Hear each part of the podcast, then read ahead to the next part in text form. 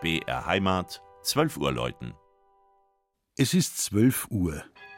Das Mittagsläuten kommt heute von der evangelisch-lutherischen St. Egidiuskirche im mittelfränkischen Burg Haslach.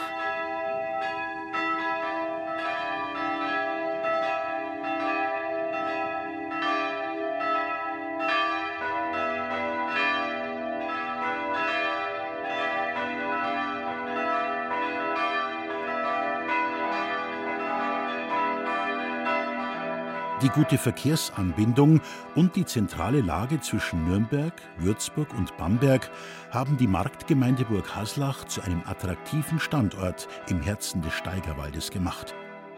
Die Burg, die neben dem Flüsschen Haslach dem Ort seinen Namen gegeben hat, sucht man allerdings vergeblich.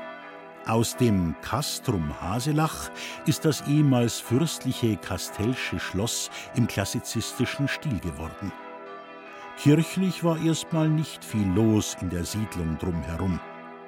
Die heidnischen Slawen im Steigerwald konnten sich bis zur Gründung des Zisterzienserklosters Ebrach im Jahr 1126 erfolgreich einer Christianisierung widersetzen.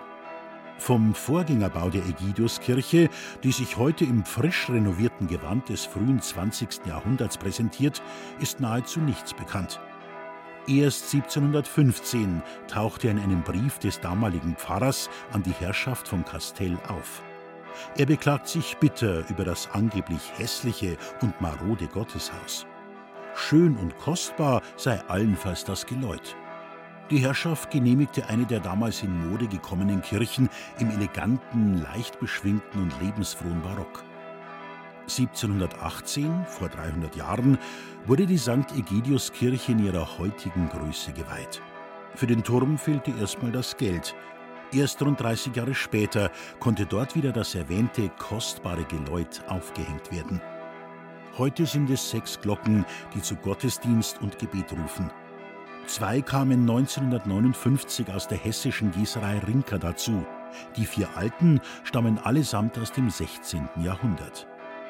Dass drei der vier ältesten Glocken ein Marienlob als Umschrift haben, liegt daran, dass sie vor 1529 in Auftrag gegeben wurden.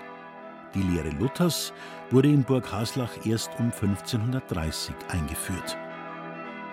Das Mittagsläuten von Burg Haslach von Regina Vanderl. Gelesen hat Christian Jungwirth.